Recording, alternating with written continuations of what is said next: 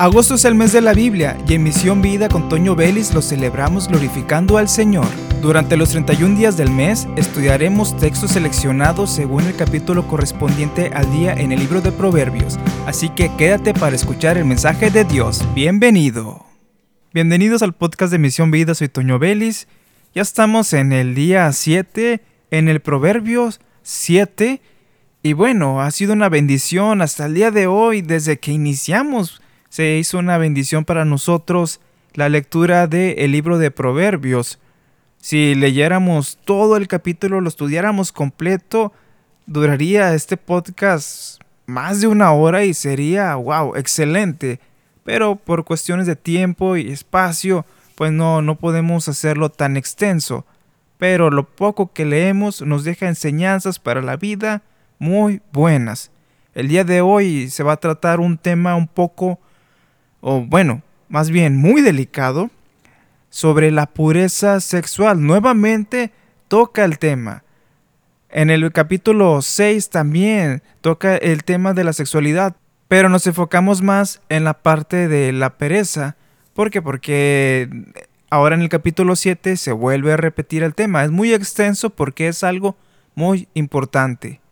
Comienza en el versículo 1, estamos en la nueva traducción viviente. Hijo mío, Sigue mi consejo, atesora siempre mis mandatos. Si usted se fija, son varias las ocasiones que dice esto. Hijo mío, sigue mi consejo. Como que es un ruego del escritor de que sigamos el ejemplo que nos está dando, el mandato, porque ejemplo nos ha dado de, de personas que dicen, ojalá hubiera, ojalá el mensaje que me dieron, el consejo que me dieron lo hubiera tomado. Lo vimos esto días atrás. Y ahora nos dice, sigue mi consejo, atesora siempre mis mandatos. De nuevo, hijo mío. Versículo 2, obedece mis mandatos y vive. ¿Por qué la iglesia, por qué el cristianismo tiene tantas reglas? Aquí nos dice, obedece mis mandatos y vive nos está preparando para un mensaje fuerte. Guarda mis instrucciones, tal como cuidas tus ojos. Átalas a tus dedos como un recordatorio. Escríbelas en lo profundo de tu corazón. ¿Por qué? Porque en los momentos difíciles, cuando la palabra de Dios esté en tu corazón, vendrá y te recordará lo que es bueno. Y ahí está el desafío. Tienes la tentación frente a ti y la palabra de Dios viene a tu mente y te dice que eso no está bien. ¿Avanzas o retrocedes? Versículo 4. Ama a la sabiduría como si fuera tu hermana y haz a la inteligencia un querido miembro de tu familia. Versículos, capítulos antes dice que búscala como a tesoro. Ahora dice, ámala como si fuera tu hermana y a la inteligencia como un querido miembro de tu familia. Deja que ellas te prevengan de tener una aventura con una mujer inmoral.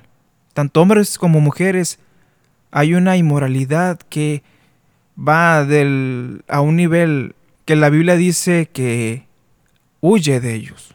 Pablo dice que personas así, no te juntes con ellos, aléjate de ellos. No se ha mencionado en la iglesia que haya esos pecados sobre inmoralidad.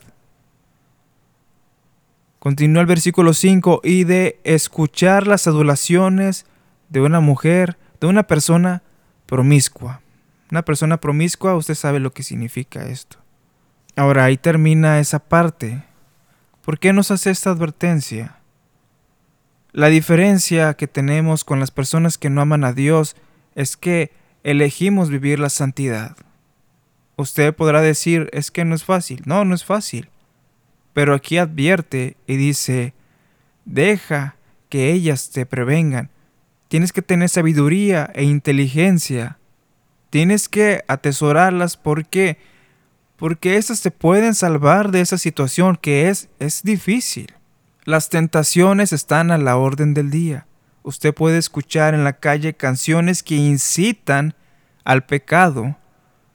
Antes se decía que la ropa era muy provocativa, pero ahora no, ahora hasta la atención que se da a una persona a la otra, en el área de trabajo, en la escuela, en la calle, las amistades que tienen mala intención pueden persuadir el corazón de la persona, pero si el corazón de esa persona a quien se quiere persuadir es malo, va por mal camino, pues va a, caer.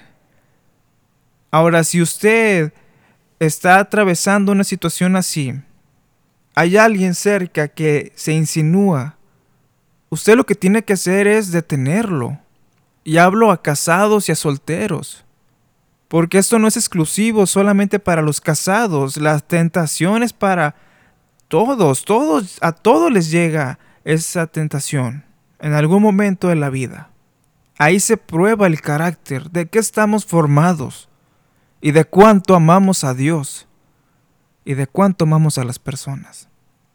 Si usted es casado, ahí se va a demostrar el amor a la pareja. Hay una película que me gusta mucho lo que pasa ahí. El protagonista se tiñe el cabello porque ya lo tenía muy blanco, se viste más juvenil, va en su carro antiguo, deportivo, convertible, y ¿qué hace? Eh, llega a un semáforo y una mujer más joven que él se para a un lado también esperando su turno y se le queda viendo y comienza a coquetearle con la mirada. Él voltea y sin saber cómo reaccionar voltea a todos lados. Bueno, ¿a quién está viendo? Él, creyó que ella estaba mirando a otra persona y nada, lo estaba viendo a él. Levanta la mano y señala el anillo de bodas él traía su anillo porque él amaba a su esposa y cambia el color del semáforo y arranca y se va. Huye, porque la mujer lo estaba coqueteando de una manera muy directa. Ahora, y esto nos muestra lo que hemos hablado, que el amor que tenemos a Dios y el amor que tenemos a la pareja, si, si es que la hay, si hay un compromiso de matrimonio o de noviazgo también, se muestra la fidelidad. No hay forma de justificar que una persona caiga, porque a veces se culpa a uno de los dos. Es que esa persona fue y persuadió y provocó que el otro cayera. No, aquí la decisión es personal, de caer o no. Huye de eso. No escuche las adulaciones de esa persona. No atiendas al coqueteo, porque las personas para llegar a un fin son muy astutas y utilizan el coqueteo de una manera terrible. Y lo vemos en películas, lo hemos presenciado en la vida. Hay personas que quieren ganarnos en esa área y hacen de todo para que caigamos. Pero hoy se ve quién es realmente un hijo de Dios que está comprometido con el Señor. Y si cae, fue por decisión propia. Y lamentablemente las consecuencias vendrán a su vida. Y son consecuencias naturales. Y la persona muchas veces es dejada porque solamente fue un objeto, un juego del otro. Es terrible. Y amado hermano, si usted está en la posición que usted sea la persona que quiere persuadir a otros a caer, póngase cuentas con Dios porque el Señor desaprueba totalmente esas actitudes, esas acciones, el Señor las ve mal. Tengamos temor al Señor, un temor de reverencia, de respeto. Y bueno, recapitulando lo que hemos hablado, ante las situaciones de tentación se refleja de qué estamos hechos. Y quiero añadir, se refleja cuánto amamos al Señor, sí, y de cuánto nos amamos a nosotros mismos. El autorrespeto, el respeto a uno mismo ayuda a no caer en ese tipo de acciones. ¿Por qué? Porque uno se respeta y sabe lo que vale y no accede a caer. Uno como hijo de Dios va con un compromiso que va a llevar al matrimonio y no estás jugando. Es algo serio porque estás tratando los sentimientos de una persona. Vas a respetar el cuerpo de una persona y ya casado, hablando ya en los solteros, ya casado, el Señor bendice la unión de los dos. Y viene la palabra, eso viene la palabra de que disfruten de la compañía del uno del otro y serán hechos una sola carne. Y el Señor lo bendice. Hermano, es que esto es muy difícil. ¿Qué puedo hacer? ¿Por qué? Porque soy humano y la carne es débil y demás. Oración. Primero, oración, ayuno. Es que no sé qué pensar. Me rodean por todos lados las ideas, las canciones. Aléjese de todo eso. Si algo le es ocasión de caer, si algo le provoca físicamente, aléjese de eso. Filipenses 4:8 dice, y ahora, amados hermanos, una cosa más para terminar, concéntrense en todo lo que es verdadero, todo lo honorable, todo lo justo, todo lo puro, todo lo bello y todo lo admirable. Piensen cosas excelentes y dignas de alabanza. Ahora sí, someteos pues a Dios, resistir al diablo y éste huirá de vosotros. ¿Qué más podemos hacer? Ejercicio físico, distraernos, alabar al Señor, rendirnos, llorar ante su presencia. Y sabe que si usted se compromete, como lo he dicho estos últimos días, si usted se compromete realmente ante Dios y el Señor lo quebranta, usted va a aborrecer el pecado. Lo que antes atraía su vida, lo que antes provocaba cosas que no deben de ser, usted las verá con repudio. Se le mencionarán ciertas cosas, escuchará algunos temas de conversación y usted le dará asco lo que está escuchando. ¿Por qué? Porque usted está lleno de la presencia de Dios. Huya de eso que le hace mal, de lo que es el pecado. Huya y aléjese de todo lo que pueda llevarlo a cometer errores. Las películas, las canciones, los libros que leen quiero darles un consejo a los padres. Hermanos, revisen lo que leen sus hijos. Revisen los libros que leen, porque hay muchos lectores. Ah, yo he visto que ya hay muchos lectores, pero revise qué están leyendo, qué literatura. Puede ser una novela. Eh, yo conozco una serie de novelas que no he leído, pero sé de qué tratan. Y revisaba los comentarios de personas que han comprado ese libro y una señora mencionaba, mi hija de 13 años o 14 años no podía parar de leerlo. Y ella estaba emocionada porque su hija le encantó el libro. Esta señora ni siquiera sabía de qué trataba. Era un libro que ni siquiera para mayores de 18 años, era para gente más madura.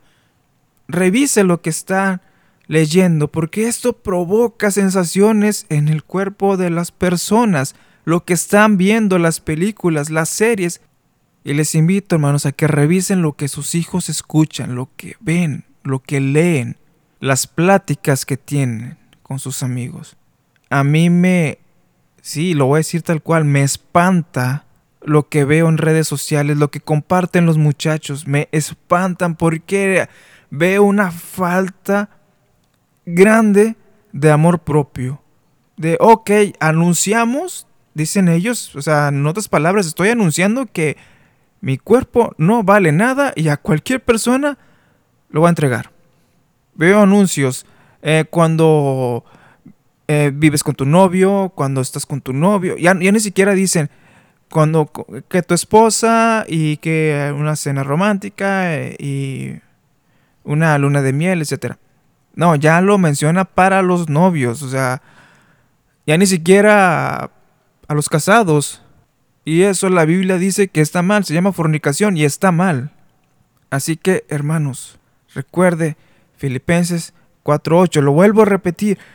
Y ahora, amados hermanos, una cosa más para terminar, concéntrese en todo lo que es verdadero, todo lo honorable, todo lo justo, todo lo puro, todo lo puro, todo lo bello y todo lo admirable. Piense en cosas excelentes y dignas de alabanza y termino con Efesios 5.4 los cuentos obscenos, las conversaciones necias y los chistes groseros no son para ustedes.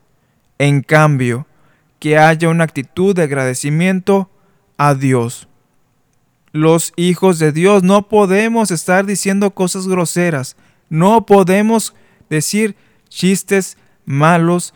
¿Por qué? Porque la Biblia advierte que no es para nosotros y todo esto debemos reconocer que puede conducir al pecado. Suena muy exagerado, no, es la realidad, hermanos. Seamos atentos a lo que nos envuelve, lo que está alrededor. Todo por donde usted se fije está ya muy sexualizado. Y esto puede llevar al pecado. Jóvenes que me escuchan, les hago una invitación a que se comprometan con Dios. Desde esta noche o en este momento, cierra tus ojos y dile, Señor, te entrego mi juventud, te entrego mi pureza, la dedico a ti porque yo te amo y quiero que bendigas mi vida, me fortalezcas. Y si antes has caído en pecado, Señor, limpia mi corazón y mi vida. Límpiame y ayúdame a serte fiel. Quiero amarte con el más profundo amor y servirte y serte fiel en todas las áreas. No permitas que todo ese ataque que viene del mundo, de que ahora todo lo sexualizado, que nada de eso nos gane, sino fortalécenos como a José el joven radical, que la tentación se presentó ante él y él dijo que no y huyó porque él amaba al Señor y el Señor lo bendijo. Y así terminamos el episodio para el día 7. Soy Toño Belli, suscríbete a este podcast, compártelo y muchas bendiciones a todos y atentos que mañana continuamos con el capítulo 8 de Proverbios. Bendiciones a todos. Hasta luego.